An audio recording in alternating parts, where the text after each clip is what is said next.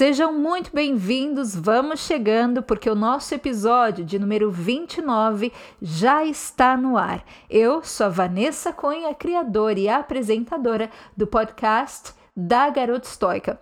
Como vocês sabem, aqui toda semana nós temos um encontro marcado para falarmos sobre os belos, ricos e valiosos ensinamentos deixados pela filosofia estoica. Hoje, nosso encontro é um pouco diferente. Eu resolvi gravar este episódio bem de última hora.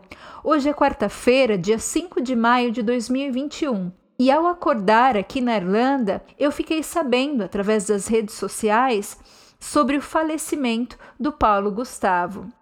O Paulo deixou sua família, amigos e um Brasil inteiro que sentirá falta da alegria dele.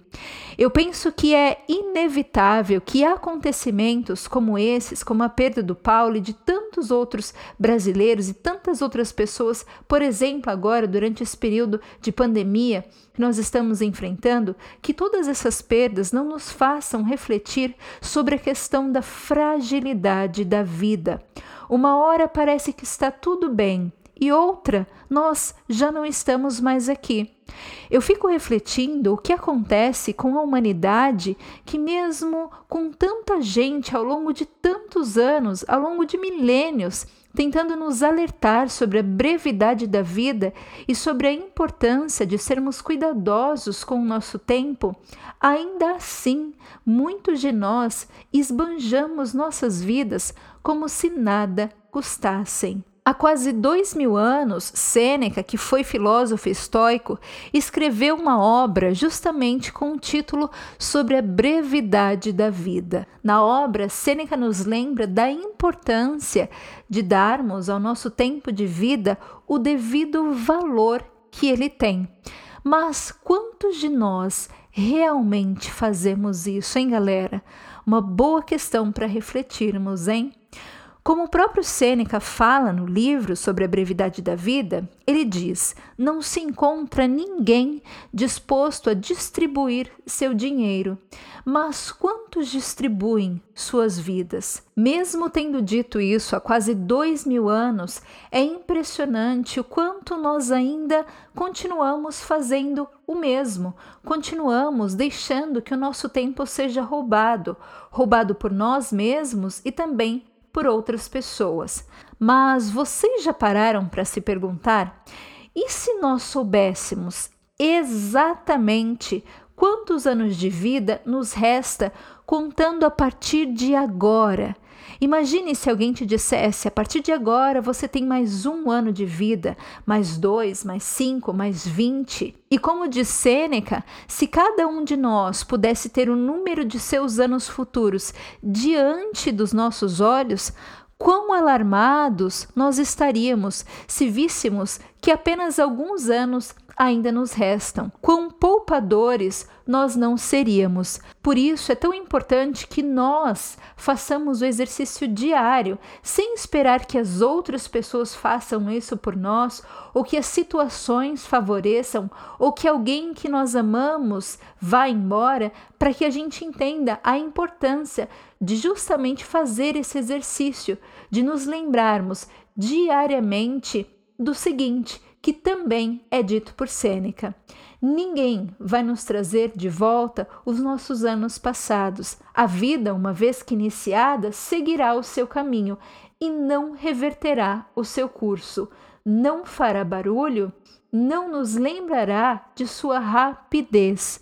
Silenciosa, ela irá deslizar e não se prolongará, mesmo que o mais poderoso dos homens assim ordene. Assim como foi iniciada no primeiro dia, ela vai seguir e em nenhum lugar vai virar de lado ou vai se atrasar. E qual será o resultado? Como diz, ou como muito bem diz Sêneca, enquanto estamos ocupados, o que acontece com a vida?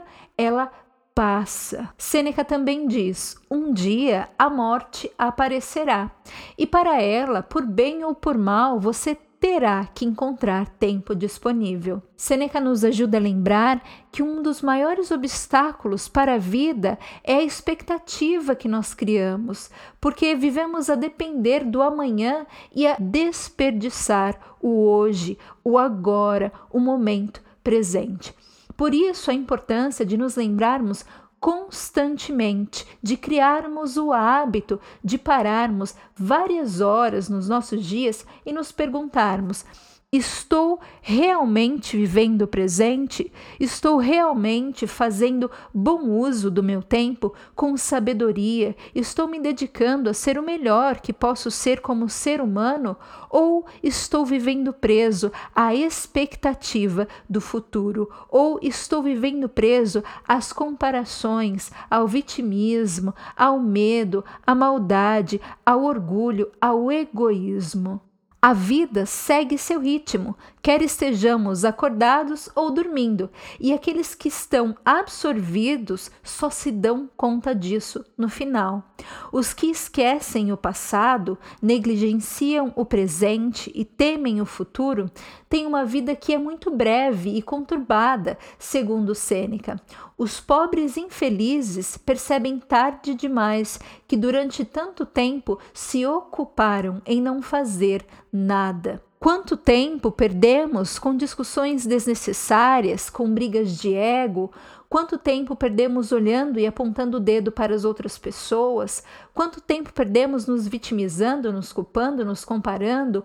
Quanto tempo perdemos com a vaidade, com a futilidade? Eu quero ler um pequeno trecho do livro sobre a brevidade da vida, e nesse trecho Sêneca faz justamente uma crítica àqueles que perdem seu tempo de vida com a vaidade, com a futilidade. Ouçam só o que diz Sêneca no trecho. Abre aspas. Quão irritados ficam se o barbeiro for um pouco descuidado, como eles se incendeiam se alguma de suas mechas for indevidamente cortada, se alguma estiver fora de ordem, se não cair em seus caixos apropriados.